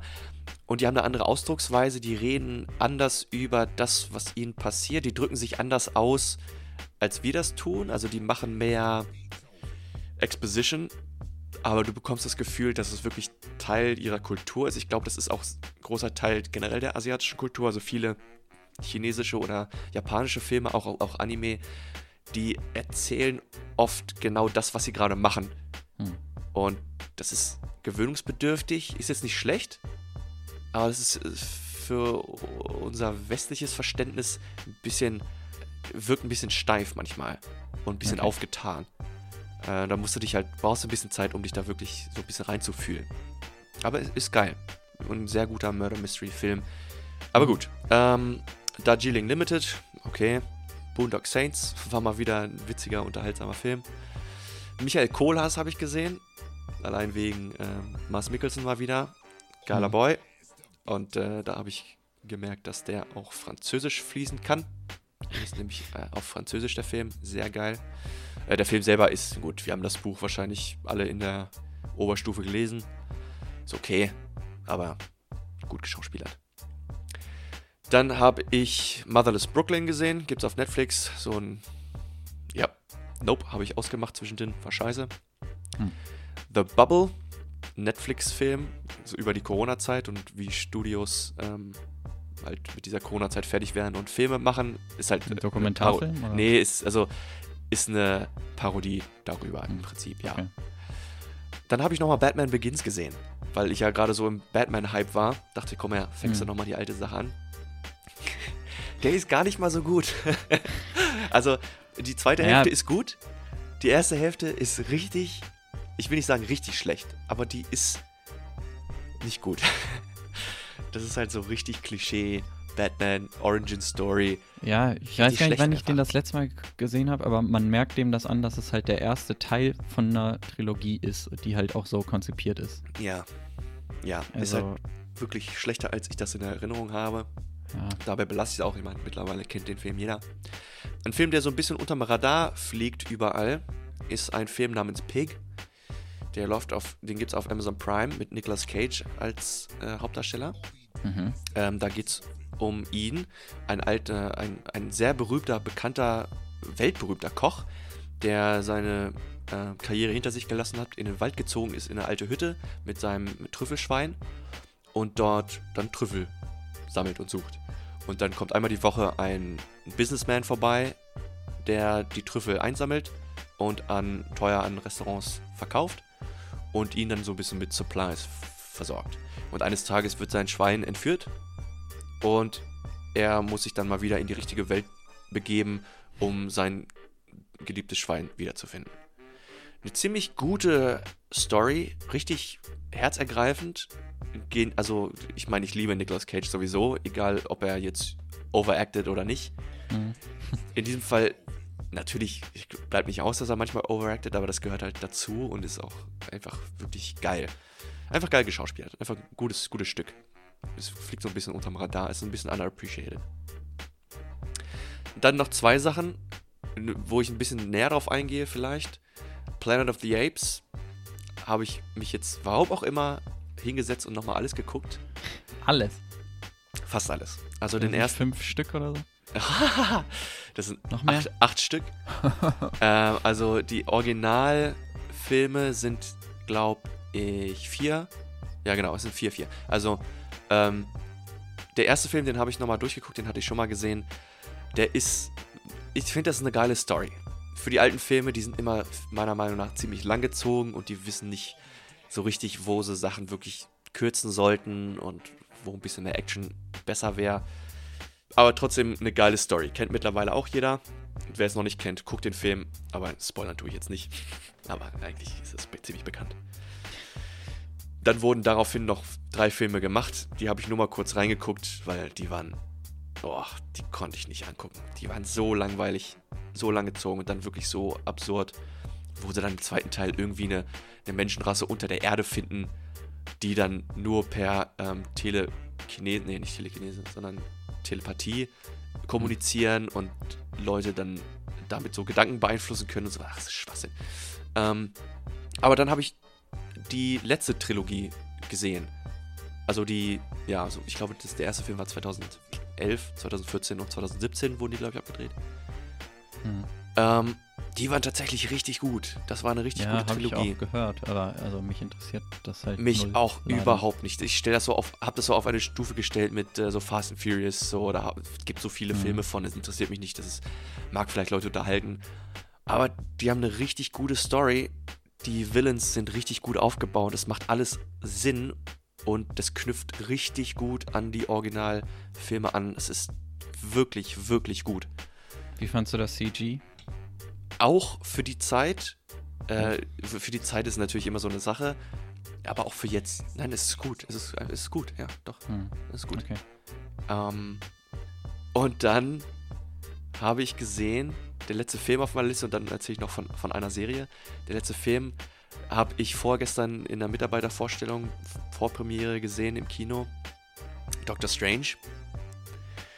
Der zweite Film. Ist ja nicht so meins, deins ja sowieso nicht, erst recht nicht. Aber ich dachte mir, ich habe meine Schicht geht bis 23 Uhr, 23 Uhr beginnt die Mitarbeitervorstellung, nimmst du mal, nimmst du mal mit? Ist das Marvel? Ist Marvel, ja, ja. Hm. Äh, Bendy Bitch Crumple Band. Und ähm, der Film. Der erste, ich weiß nicht, ob den ersten Film wirst du nicht gesehen haben. Den fand ich. Meh. Ah, dieser zweite Film war tatsächlich ziemlich gut. Ich hasse es. Ich hasse es, das zu sagen. Aber man muss fair sein. Der Film Ja. war gut. Ähm, Das mag sein, aber ich, ich wusste gerade nicht mal, das, also was Doctor Strange ist. Ja, es- das ist so, so, so ein, so ein Magier. an, Macht sich besser, ich weiß. an, äh, an Stephen King. Wie heißt da der Doktor? Doktor? Stephen King? Oder meinst Ja, du Dr. Strangelove? Meinst du Kubrick? nee, Stephen King? der. Ach, Dr. Sleep. Ja, da, dachte Ach so. Aber gut. Nee, tatsächlich. Ähm, aber es liegt auch am Regisseur. Hundertprozentig am Regisseur. Ich weiß nicht, ob du die Trilogie, dieser äh, Evil Dead Trilogie gesehen hast. Mhm. Ähm, Evil Dead, Army of Darkness und dann ist da noch irgendein anderer dabei. Äh, Nee. Das ist eine witzige, absurde Horror-Comedy-Trilogie aus den 80ern, glaube ich. Und genau dieser Stil wird da wieder gespielt. Das ist richtig erfrischend. Es ist unglaublich düster für einen Marvel-Film. Hätte ich nicht gedacht. Der ist ab 12 freigegeben. Hätte ich nicht gemacht. Ähm, weil man, man natürlich bedenken muss, die, die Kinder, also 6-plus-Jährige, Hm. mit ihren Eltern halt zusammen und für einen Sechsjährigen, vergiss es, Alter, da sind so viele Jumpscares, das ist wirklich düster und unheimlich und Du bist ähm, einfach nur, du bist einfach nur ein kleiner Schisshase. äh, ich mag ja düster, creepy und Ich unheimlich. finde das, ich find das witzig, dass du gerade da die FSK auch nochmal erwähnst, weil da habe ich auch noch was zu. Okay, was jetzt zu, was jetzt? Später dann halt Okay, für okay. den für Hell or High Water. Okay, ja, nice, okay. Äh, ja, sorry, äh, das soll es auch gewesen sein. Kann ich tatsächlich empfehlen, auch wenn ich von Anfang an, der Film wurde angekündigt, der kam ja gleich schon, also der wurde ja schon, war ja schon in, in Arbeiten, während äh, Spider-Man schon in der Mache war und rauskam. Oh, es hat mich so angekotzt, dass dann gleich der nächste geteasert wurde. Hm. Sie, ich meine, Marvel haut jetzt wirklich nur noch Bullshit raus. Also, das heißt Bullshit, aber die hauen wirklich nur noch Film nach Film nach Film raus und das ist so wirklich Fließbandarbeit. Und da kann man nicht wirklich behaupten, dass da Qualität bei rauskommen könnte, aber tatsächlich wissen die genau, wie die das Publikum catchen und verdammt gut gemacht. Also das Marketing-Team ist fucking heiß da bei denen in der Mhm. Bude. Das ist Big Respect, ist auch eine Art von Kunst.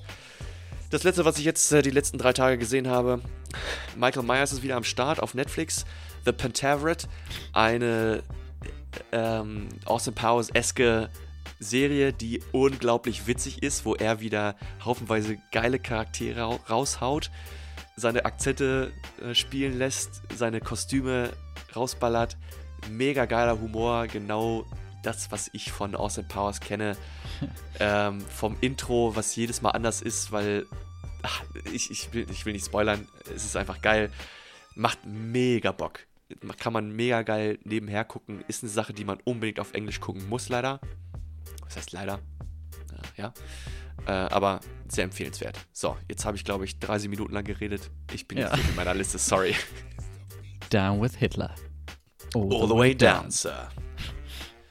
Ja, Lass mal wieder, gut. okay, ich habe ich hab jetzt schon wieder viel zu viel geredet. Lass mal wieder zurück ins Studio zu den anderen beiden Pillermännern. Eyo. Where's the podcast? Lebowski. Ich habe eben auf Uhr geguckt, es ist wieder soweit. What Where's time is it? Podcast, kurz vorm Dick. Nein, das sage ich nicht. Ähm, Well, sure feels like beer o'clock to me. ah ja, oh. Scheiße. ja, du, du wolltest eben sagen, dass halt etwas fehlt in dem Film, Ja, aber auch irgendwie nicht. Also elaborate, please. ich habe diesen Film jetzt zum zweiten Mal geguckt und irgendwas habe ich festgestellt, fehlt mir. Ich wusste nicht genau was. Ich weiß es auch immer noch nicht genau was. Ja. Ich glaube, dass ich es weiß. Irgendwie ist No Country for Old Men voller. Irgendwie fühlt sich das gesättigter an. Dass da wirklich alle Teile stimmen. Und worauf ich es jetzt runtergebrochen habe, ist es für mich in diesem Film, für die beiden Brüder, für unsere Hauptcharaktere, da fehlen so ein bisschen die Stakes. Da fehlt das Risiko, dass wenn sie in ihrer Aufgabe failen, dass es da wirklich schwere Konsequenzen für die gibt. Und klar, ich meine, was für die käme, ist natürlich in leichtester Form Knast, in schwerster Form der Tod. Aber die beiden von Anfang an werden als Charaktere established, die sowieso nichts haben, außer Land, auf dem Öl ist. Ja.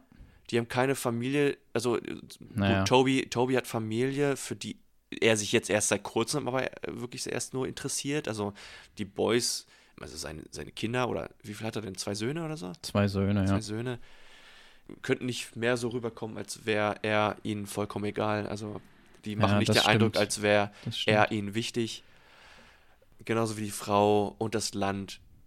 Das Einzige, die haben sich gegenseitig, ja, aber da, da fehlt es halt irgendwie an, weiß ich, ich meine, du kannst keine Geschichte schreiben von über Leute, denen ihr eigenes Leben nicht wichtig ist und nicht zu verlieren haben, weil Hm. dann hast du nichts, wofür du halt, wo, wofür du dir anfeuern kannst, so. Ich, ich finde, man merkt äh, trotzdem irgendwie richtig, also Tanner ist, ist alles egal, er will halt nur sich selbst irgendwie so ein bisschen noch redeemen und Ja. seinem Bruder halt helfen, egal wie, ne?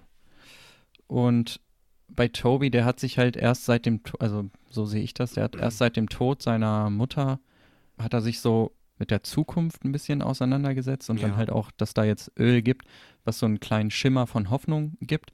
Und seine Rede am Ende oder die, der Dialog am Ende mit Hamilton, ähm, wo er dann sagt, ja, I've been poor my whole life, Mhm. it's like a disease und so, ne? Mhm. Und vielleicht hat er das halt erst ein bisschen, sch- also zu spät eingesehen oder früh genug noch eingesehen, äh, um da dann was zu unternehmen, auch wenn es dann halt solche drastischen Maßnahmen sind. Ja, absolut. Und also ja klar, die Stakes werden dadurch nicht geraced oder gelowert, aber Genau. so habe ich das jetzt irgendwie für mich ausgemacht, weshalb mich das nicht so stört, äh, als dass da jetzt irgendwie hinter jeder Mauer steht halt irgendwie ein Gesetzeshüter, der die einknasten könnte oder Ja.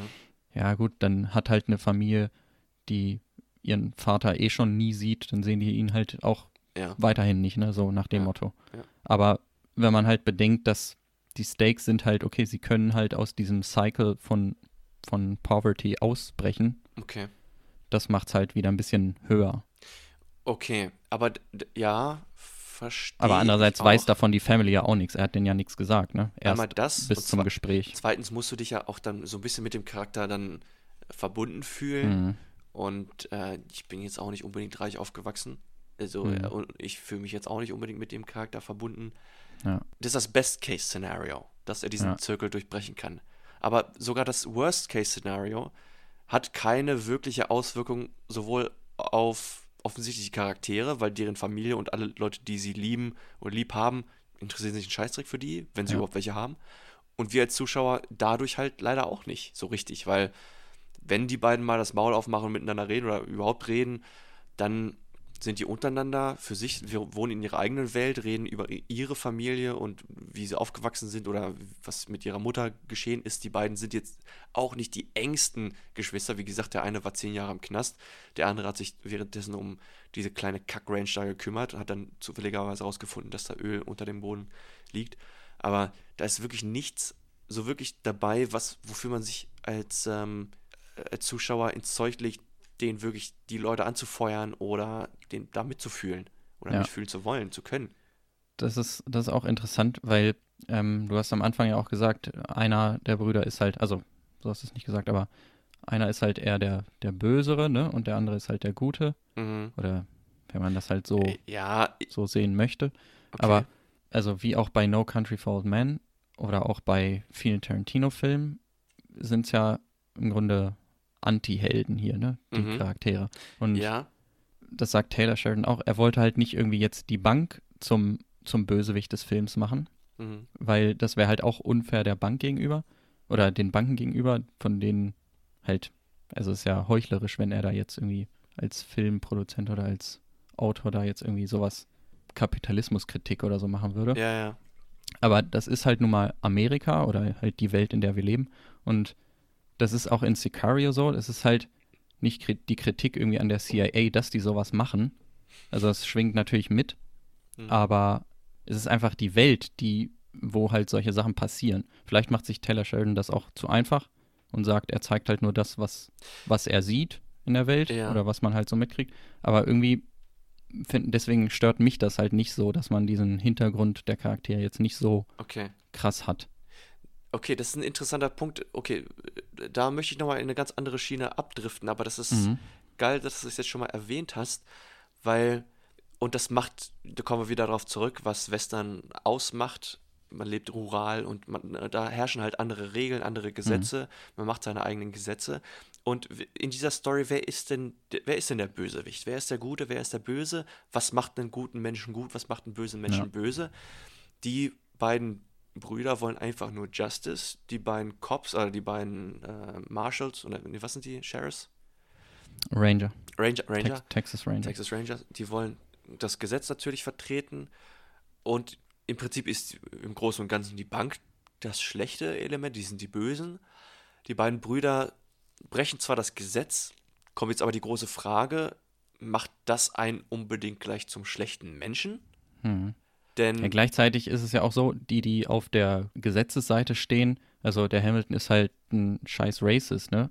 Und Genau. also das heißt, die, die Polizisten haben halt was schlechte Eigenschaften, genauso Ganz wie genau. halt ähm, Toby und, und Tanner halt irgendwie irgendwo gute Ansichten haben, auch wenn es halt ja. selfish ist, aber ja, nobel, weiß ich auch nicht. Ja, ja.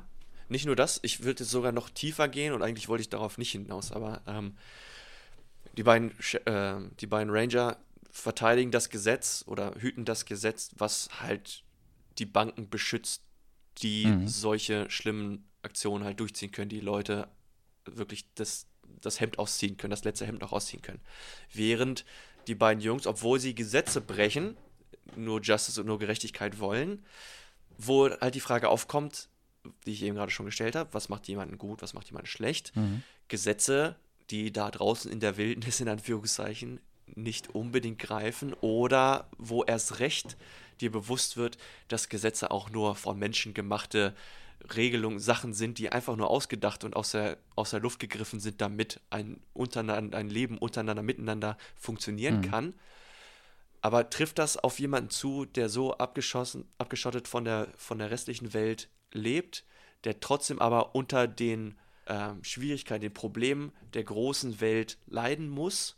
Weil ich meine, diese ganze Bankengeschichte, gerade wie die dann die Häuser einziehen und Land gewinnen wollen, das ist eine Sache, wo große Leute mit großem Geld und großen Zigarren, mit großen Cowboyhüten hinter sitzen, mit den äh, Cowboystiefeln auf dem Tisch und Mhm. sich über die kleinen Leute lustig machen dass da trifft diese Welt auf die kleinen Leute, die nichts haben auf dem Land mit ihrer kleinen Kack-Ranch, die an sich nichts wert ist, aber darunter liegt halt eine Goldgrube und die ziehen die Leute aus, weil sie denken, oder ja, weil sie gesetzlich die Macht dazu haben, aber gerecht oder ja, also ja, wenn wir das jetzt auf die Gerechtigkeit beziehen, ist das halt scheiß, ein Scheiß-Move. Und da sind die halt die Schlechten und die Boys sind die Guten, weil die ihr Hab und Gut, das kleine bisschen, was sie noch haben, verteidigen wollen.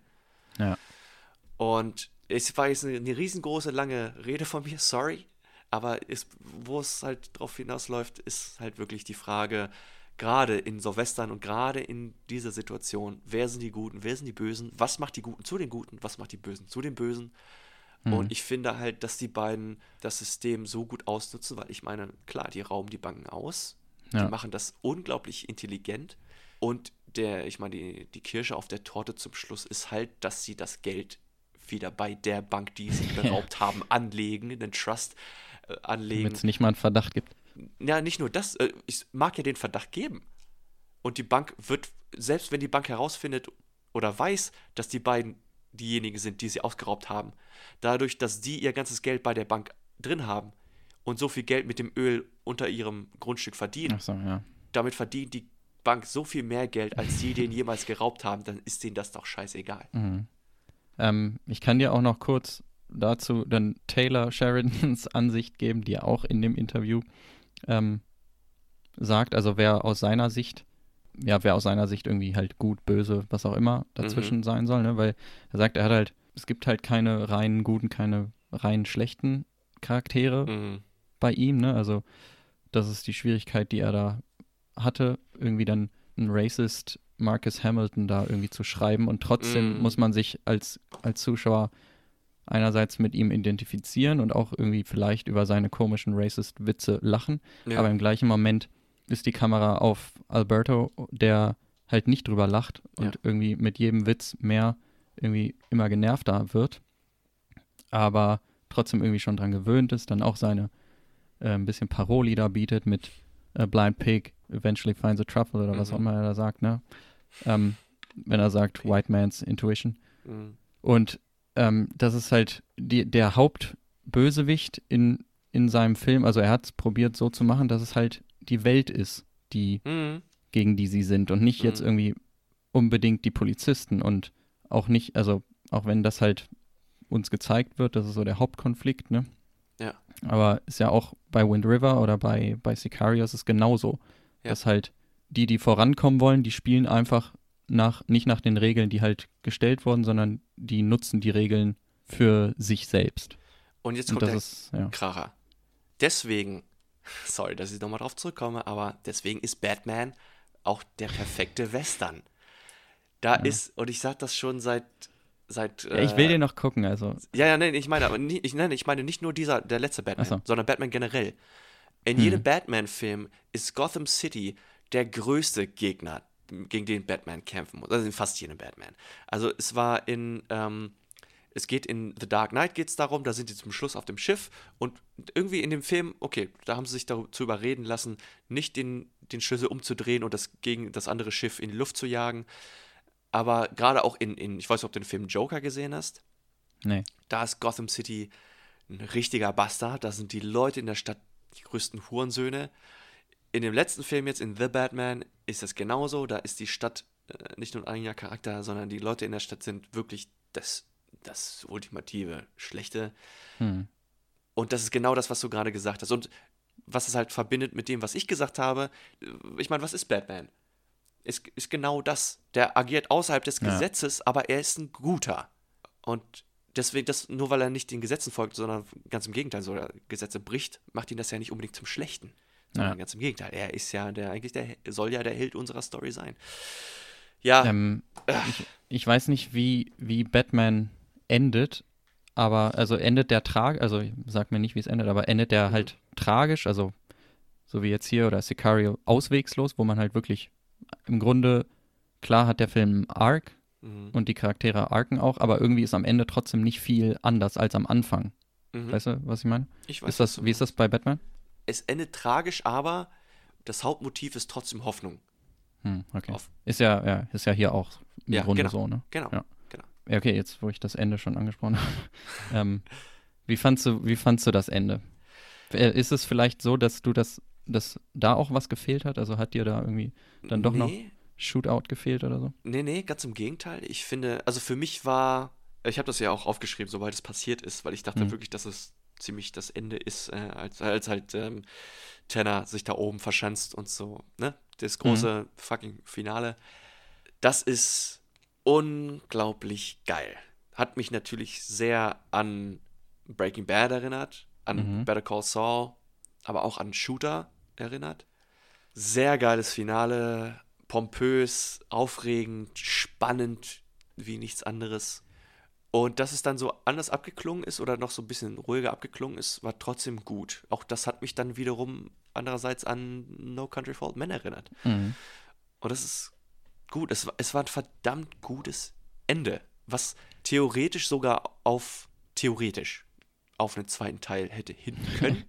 Weil ich meine, ich fände ich fänd so eine Storyline zwischen ähm, Hamilton und Toby ziemlich cool, wenn die sich wirklich nochmal treffen würden und vielleicht, weiß ich nicht. Ich, Ja. ich glaube, weil ich meine, beiden wurde Unrecht angetan von jeweils anderen, aber Mhm. indirekt und die konnten aber nicht beide nichts dafür, leider.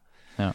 Beziehungsweise, Das Ja, sie können halt nichts dafür. Sie sind aber auch ein Stück weit halt selber für ihre Misery halt schuld. Schuld, ne? genau, genau. Also, Richtig. oder auch für gegenseitig, aber Ja. auch selber. Genau. Deswegen Ja, können sie sich auch so. alles an den Kopf werfen, aber im Prinzip sitzen im gleichen Boot und das ist schön und ich wünschte, ich würde, hätte da gern mehr von gesehen. Ja. Ja. Ich fand, ich hatte ein bisschen Schiss, als ich den das erste Mal gesehen habe, dass die sich, dass das noch zu so einem stumpfen Shootout führen wird. Ich nicht. Echt? Also ich hab's irgendwie so, weil das Genre, also ich wusste halt nicht, worauf Ja. worauf es hinaus will. Aber ich glaub, und der da will das- ich auch der will das vorher aber nur auch so Sicario aufbauen. geguckt gehabt. Ja, ja, klar. Ne? Und dann in dem Interview, was ich schon hundertmal jetzt gecited habe ähm, oder gereferenced habe, da sagt Taylor Sheridan auch, er wusste irgendwie, das Genre verlangt irgendwie nach sowas, ne, wie ein Mexican Standoff, dass dann Ja. noch irgendwelche anderen Parteien dazukommen, keine Ahnung. Man erwartet es irgendwie vom Genre.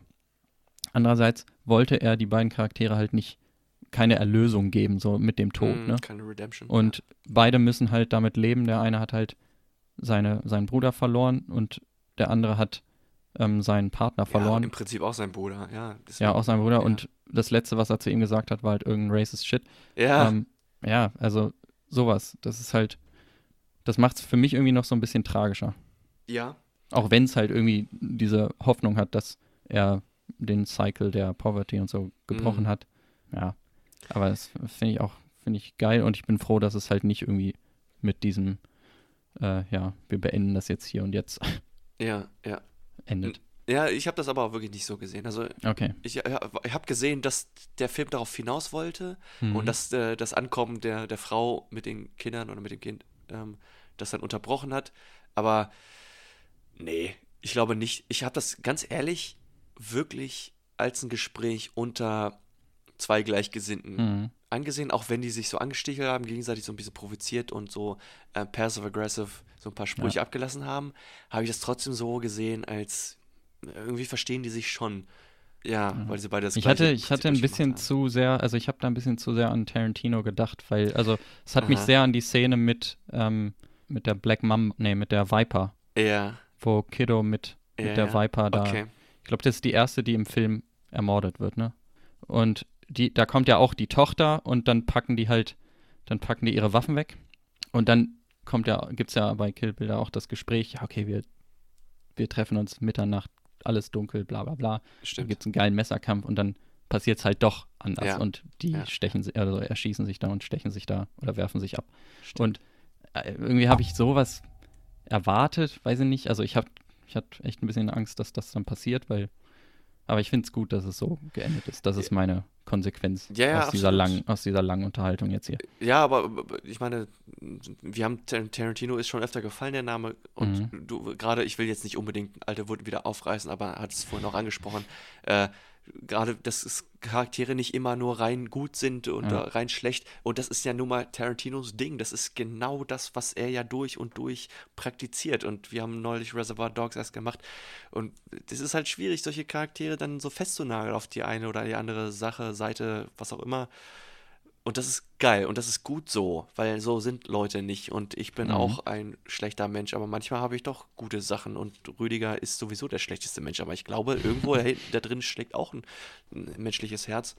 Wie dem auch sei, wir haben jetzt sehr tiefgründig über diese, diesen Film geredet. Ich hätte nicht gedacht, dass es so viel Tiefgründiges zu besprechen gibt. Ich habe noch nicht ein einziges Mal auf meine Notizen geguckt, bin ich ganz ehrlich. Ich wollte gerade fragen, bi- bist du schon durch?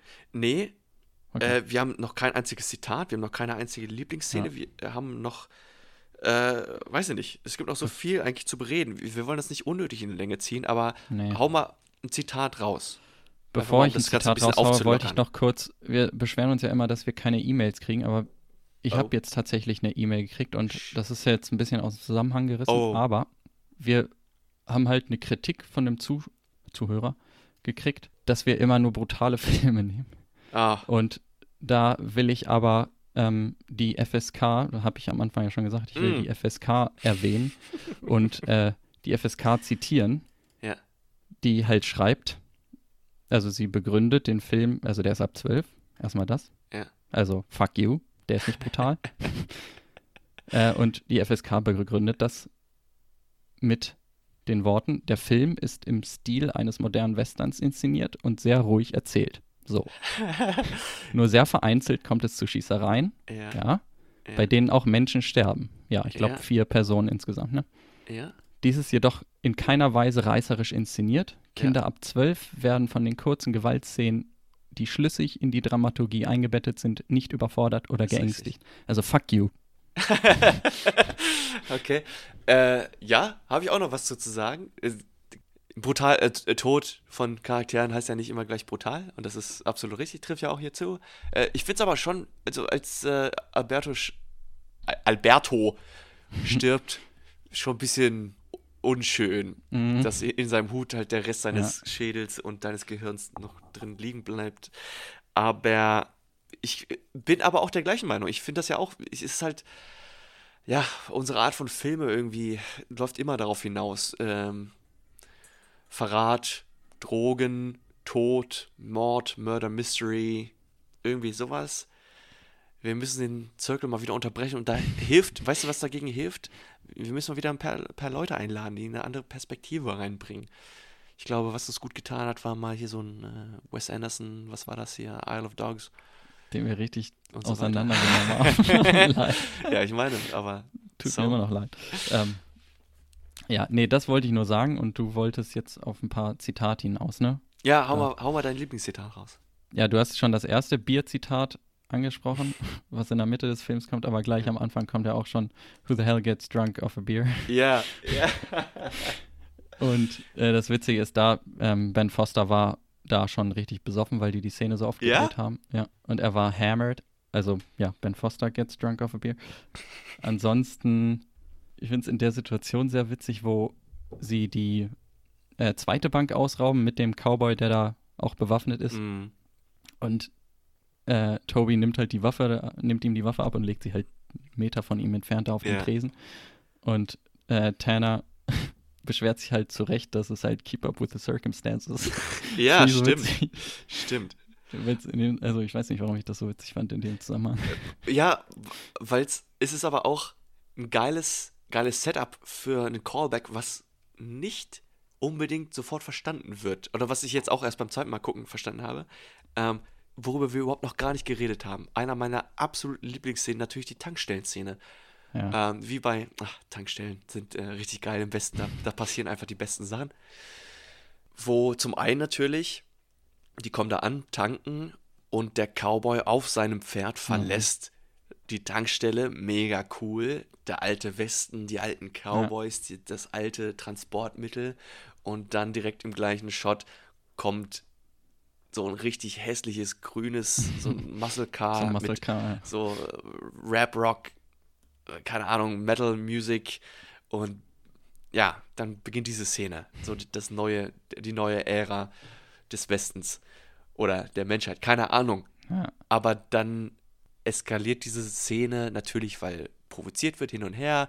Tanner natürlich nicht, der sieht so aus, als würde er pennen und dann aus dem Nichts, gefühlt aus dem Nichts, kommt Toby und verprügelt den so saftig und so ah, befriedigend. Ach, ich, ich finde das so schön. Ich finde das auch, es passt, man hat den Charakter bis dahin ja auch nur so als halt Sehr- nicht gewalttätig Ja, genau. gesehen, ne? Und dann kommt sowas, was dann auch nochmal Ich finde, Genau. bei sowas sieht man dann auch die Tragweite, weil sie können sich halt nicht mit sowas jetzt noch länger beschäftigen und das sieht sogar Toby ein, sozusagen, Richtig. dass da irgendwie was gemacht werden muss. Richtig. Das ist, glaube ich, auch ein Weg nach Oklahoma, ne? Zum Genau, Casino. ja. Und- die haben halt Besseres zu tun, als sich jetzt mit solchen Knechten da aufzuhalten. Äh, das hat Toby hoffen oder wahrscheinlich dann in der Situation auch gesehen. Tanner bewegt sich natürlich nicht. Es ist ja Mhm. nicht, nicht eine aktive Provokation, aber schon eine passive. Aber so eine Kleinigkeit, wenn da jetzt, ich meine, selbst wenn der Typ ihn nicht erschossen hätte, wäre da in Mhm. zwei Minuten oder in, gut, in 30 Minuten die Polizei aufgetaucht. Auf jeden Ja. Fall wären sie mehr auf dem Radar gewesen, als wenn jetzt einfach mal ganz kurz bam, bam, bam, psch, Ja, wir stimmt. düsen ab, tschüss. Worauf ich eigentlich hinaus wollte, ist, der holt, der, der Spacko holt dann die Knarre raus und präsentiert die so ein bisschen, als wäre er der größte Motherfucker. Er verprügelt ihn und dann nimmt er die Knifte und er wirft sie irgendwo ins Feld. Mhm. Anstatt sie ihm irgendwie ins Auto zu werfen oder keine Ahnung, aufs Autodach zu legen oder sowas. Und hat schon aus der ersten Situation irgendwie draus gelernt. Weißt du, was ja, ich meine? stimmt. Ah, ja, stimmt. So habe ich das noch Ja. gar nicht gesehen, ja. Stimmt. He kept up with the circumstances. Ja, genau, genau, genau. Deswegen dieses Zitat ziem- ziemlich geil, ziemlich Ah. passend und alles wirklich gut durchdacht, finde ich. Und eines meiner, also nicht nur in diesem Film Lieblingszitate, sondern auch jemals, weiß ich nicht, warum ich das so unglaublich witzig finde, aber gerade auch, weil es Jeff Bridges ist, äh, ganz am Anfang. Why you always dressed like me? Was soll ich? Allein für dieses Zitat habe ich versucht, seine Stimme äh, nachzumachen, aber ich, ich krieg's nicht hin. Call Aber uniform. Why, ja, ja, es ist so geil. Ich mein, why you always dressed like me? What the fuck? It's called a uniform. Es gibt nur zwei Versionen und ich trage halt irgendwie jeden zweiten Tag das. das ist so geil. Ich weiß nicht, ich habe mich da richtig weggekracht. Es ist so aber echt trocken. Das, ja, das ist wirklich so ein bisschen halt der Dude, der da so rauskommt bei solchen Rollen. ja, ja, ja. Nicht, dass es den Dude halt irgendwie interessiert, was irgendwer trägt, aber Ja. irgendwie kommt das halt raus, dass es Jeff, immer noch Jeff Bridges ist. Ja, weil es irgendwie diese, diese Verpe- Verpeiltheit irgendwie Ja. ist, eine Uni fucking Uniform ist. So geil. Stimmt, das habe ich mir gar nicht aufgeschrieben. Ich habe auch nur noch aufgeschrieben, wo Tanner zu der Bankangestellten sagt, you're stupid. In so einem richtig sassy way. Ja, ja. Ne, ich habe noch aufgeschrieben, natürlich diesen, und wir haben schon oft über seine rassistische Ader geredet. Aber natürlich, ich meine, dieses Hin und Her ist natürlich von außen her schwierig einzuschätzen, äh, wie die beiden untereinander mit diesem Rassismus von Hamilton umgehen. Aber als äh, Alberto sagt, you know, I'm part Mexican too. Und dann kommt dieses Comeback halt. Ja, Yeah, I'm gonna get to that once I'm done with the Indian insults. ja. It's gonna be a while. Trocken, geil. Man weiß, sind im Prinzip Brüder, die machen das schon ewig ja. und drei Tage. Ich habe noch so viel, Alter, ich habe noch so viel, Mann, ohne Witz. Ähm, ich klapper jetzt eiskalt meine Liste mal kurz ab. Mhm. Du hast Batman jetzt noch nicht gesehen. Kommt, Ja. komm, ich komme wieder drauf zurück. Sorry.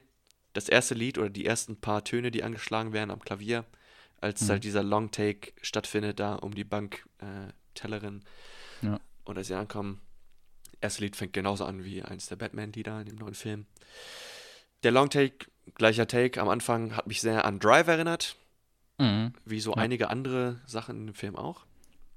Die Gun Laws in Amerika und gerade in Südamerika, äh, Südamerika, im südlichen äh, US-Amerika, will ich jetzt nicht unbedingt drauf eingehen, aber habe ich mir extra noch aufgeschrieben. Fand ich irgendwie wichtig. Mich, mich hat es nur gewundert, dass die nicht öfter auf Leute mit Waffen treffen. Da Ja. kommt eine Bank, da wird eine Bank überfallen und da kommst du mit deinen Trucks angefahren und dann verfolgst du die noch in die Prärie oder in die Wüste rein.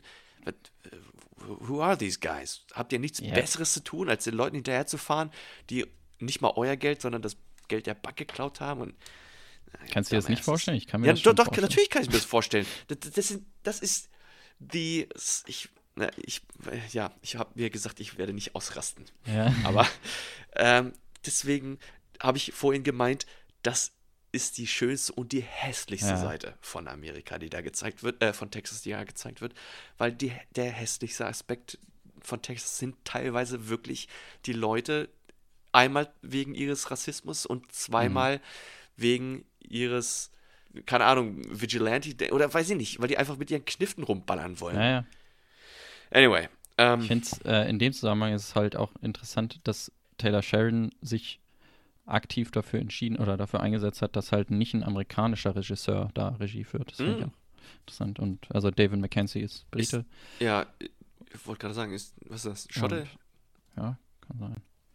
Klingt jedenfalls so. Äh, äh, äh, Wie dem auch sei. Corbridge. Nee, Okay. keine Ahnung. Einfach Norden Englands. Aber ist ja auch egal. Auf jeden Fall wollte er, dass da halt, dass da der Regisseur nicht so, äh, nicht irgendeine Sicht einnimmt, sozusagen. Nicht irgendwie Mhm, jetzt gut. pro äh, Mhm. Gun Law oder, pro, Ja. oder also dass er halt am besten Clever. im besten Fall keine keine richtige Meinung dazu hat, sodass das das nicht beeinflusst. was der Zuschauer dann halt zu sehen bekommt. Sehr cool. Klar nimmt es halt irgendwie eine Meinung ein, aber es wird Ja. jetzt nicht irgendwie hart beworben. Also Nee, keine nee, Seite, eben. ne? Ich finde, das wird einfach nur repräsentiert. Wie, Ja. ja. I don't know. Ähm, ja, genau. Aber, und die, die letzte Sache, die noch gar nicht angesprochen wurde von uns, ist jetzt natürlich die Casino-Geschichte. Haben wir zwar schon erwähnt, aber die Auseinandersetzung mit dem Comanche, mit dem Mhm. Comanchen. Irgendwie hatte ich in Erinnerung, dass das eskaliert und dass die sich prügeln, aber äh, zum Glück nicht. Ich Ja. weiß nicht, warum ich das im Kopf hatte. Ist irgendwie wie, wie bei Drive halt, wo er mit dem Hammer da reingeht. Ich dachte, der Mhm. prügelt Leute kaputt, aber ist er doch nicht so. Ja, stimmt. Geil. Hast du nachgeguckt, ob es wirklich Enemies Forever heißt? Nee, habe ich nicht. Ich wollte es nämlich nachgucken. Komm, Ich finde das aber geil. Ich meine, da und da ist halt auch der Dialog wieder geil. Da stehen die sich gegenüber und. Ja, vor allem You know what, Comanche? Äh, Der Typ hat die ja, geilste zuerst Stimme noch, ne? erstmal. Lord, Lord, are you Comanche? Und dann nickt er einfach nur und dann Mhm. sagt er Lords of the Plains und dann We're You're Lords of Nothing now. anymore. You know what Comanche means? Enemies forever. Enemies of who? Everyone. You know what that makes me? An enemy. No. Makes me a Comanche. Ja. Das ist so geil, so gut delivered, so gut rübergebracht, so ohne Furcht. Und Ich glaube, deswegen eskaliert es halt, halt auch nicht, weil er sich da Ja. riesigen, diesem riesigen Comanche da im, in den Weg stellt, aber irgendwie beide haben halt. Nee, andersrum, Point. andersrum. Der Comanche stellt sich ihm ja in den Weg. Aber Ja, ja, ja, stimmt. ja, Aber er brüstet sich ja auch nicht. Richtig. Also er Nee, nee, brüstet richtig, sich halt auf, aber er verzieht keine Miene. Richtig, richtig. Ich finde, das trifft auch so halt, das trifft so zu und das ist halt so ein äh, nebenbei weggeworfener Satz, der aber so tief sticht. Das, also Taylor Sheridan schreibt wie ein junger Gott. Ja, ich, ich probiere ich probier mich da immer ein bisschen zu, zu mäßigen, aber ich, ich bin da auch richtiger Fan von, ey. Ich weiß nicht, ich weiß nicht, warum mich das so packt. Ich finde es einfach geil, was der schreibt und Ja. wie die Filme dann auch umgesetzt werden. Du musst ja auch nicht mäßigen. Hast du, hast du nachgeguckt, was Comanche heißt? Also es heißt wohl, ja, jene, die immer mich bekämpfen möchten. Also ja, kommt Okay. hin. Ja, good stuff. Ähm, wir haben jetzt auch lange genug darüber geredet, ehrlich gesagt. Mhm. Obwohl, also, ich meine, ich habe das vorhin schon mal angerissen, dass es eigentlich ziemlich clever ist, wie die ihre Rau Raube, ihre Überfälle halt äh, durchziehen, obwohl sie in den Augen der Polizisten viele Fehler machen. Oder auch, ich meine, Ben Foster macht auch ein paar Fehler, also dass er einfach mal so random, während der eine noch im, im Diner sitzt, überfällt er einfach mal alleine so eine Bank. Okay. Okay. Aber die, erstmal haben die von vornherein schon ein Riesenloch in ihrem Vorgarten, hätte ich fast gesagt, gegraben und verbuddeln dann alle Autos. Die nehmen nur die losen Scheine, was, un, was glaube ich das cleverste ist, was die jemals hätten machen können, was Ja. man machen kann. Keine abgezählten, keine Stacks, keine abgezählten Scheine. Gleichzeitig dann aber sowas wie, dass die eine Filiale der Bank geschlossen ist, sowas kann man halt vorher halt auch mal Das stimmt. nachgucken. Also halt, das, sowas steht dann halt im Kontrast dazu, ne, dass sie sich einerseits halt Gedanken machen, Das stimmt. wie sie was angehen und auch gut planen, aber dann halt sowas. Und dann Das fahren die da irgendwie halt. drei Stunden in die falsche Richtung oder was auch immer. Ja, aber ja, das, das stimmt wohl. Ähm, was, was hältst du davon oder was äh, hast du darüber gedacht, als gleich in der ersten oder in einer der ersten Szenen auch erwähnt wird, dass die Kameras zufälligerweise gerade in der Bankfiliale ausgetauscht werden und es deshalb Ah. von denen Ja. halt keine Aufnahmen gibt? Hast du da irgendwas nicht zu drüber gedacht? nachgedacht, nee. Nee? Ich, ich finde, es kam nämlich zum Anfang, am Anfang so rüber, dass das vielleicht der Grund war, weshalb sie ausgerechnet diese Bankreihe oder diese Filialen überall hitten, weil die wissen, dass Hm. überall diese Kameras Ja. gerade ausgetauscht werden, bis man dann später rausfindet, dass das halt nicht so ist. Mhm. Aber dachte ich, später, also ich, ich hab's dann später, also kann, kann natürlich sein, dass das so geplant war, wirklich. Ich dachte dann, ach, das ist aber ein verdammt guter Zufall dann einfach. das, äh, ja, Ich glaube, die da haben wirklich, drüber also in dem. Fall haben sie wirklich nur mehr, mehr Glück als Ja, ja, Verstand. genau. Ich glaube auch, die sind da Zufall. Das ist Zufall, dass sie darüber gestolpert sind. Ja. Aber ja. Guter Film. Klassischer Alex-Film, muss ich sagen. ja, auf jeden Fall. Tat mal wieder gut. Ich habe für nächste Woche, wer weiß, wie viel Zeit bis zum nächsten, bis zur nächsten Aufnahme vergeht, aber ich habe erstmal noch keinen Film, aber ich werde mich an, ich werde mich an die Kritik unseres Zuhörers oder Zuhörerin halten und werde mir irgendwas nicht Brutales ausdenken. Ich habe tatsächlich schon was im Kopf, aber das ist, ich meine, wenn das jetzt schon brutal ist, dann ist auch Austin Powers brutal. Ich weiß ja. ich hatte tatsächlich überlegt, ob ich demnächst mal wieder, also Comedy sowieso, aber Ja. ich glaube, Austin Powers wäre mal wieder richtig geil, gerade weil ich Okay. jetzt ja, wie gesagt, diesen, diese Serie durchgeguckt habe. Ich glaube, das täte mal ganz gut. Ich überlege es mir noch, ähm, aber das fände ich ganz cool, Mann. Ja, auf jeden Fall. Switch it up. Okay, Ähm, bye. bye. Danke fürs Zuhören, Leute. Auch wenn es immer brutale Filme sind und auch wenn es immer Alex-Filme und Joe-Filme sind. Ja, schwierig, das zu ändern. Deswegen meine ich auch, manchmal Gäste sind vielleicht gar nicht Mhm. verkehrt, ne? Ja. Victoria zum Beispiel, was, was Philipp mal mitgebracht hat, wäre jetzt, das wäre auf unserer Liste so weit unten gewesen. Ich meine, das hätten wir irgendwann behandelt, aber der wäre so weit unten gewesen. Ja, stimmt. Okay, sorry, ich habe dich unterbrochen mal wieder. Ja, ich wäre, ähm, man kann ja echt mal ein bisschen auch outside der eigenen Comfort Zone gucken. Nur, also, ich finde es ja schon schwierig, über die Filme zu reden, die ich geil finde. Dann ist es halt umso schwieriger, wenn man halt noch nicht einen Film so oft gesehen hat. Und es sind halt dann, die Filme, die ich oft gucke, sind dann halt meine Filme. Ja. Also Alex-Filme. Ja, aber deswegen sieht dein Algorithmus auch so aus. Und das ist das. Problem. Deswegen bekommst du immer nur mehr Alex-Filme vorgesetzt. Tja, Erweiter deinen Horizont, junger I Padawan. know what I like. Äh, at Lebowski-Podcast, Instagram und Facebook, bla bla. Lebowski-podcast at web.de, E-Mail. Äh. Tschüss. Tschüss.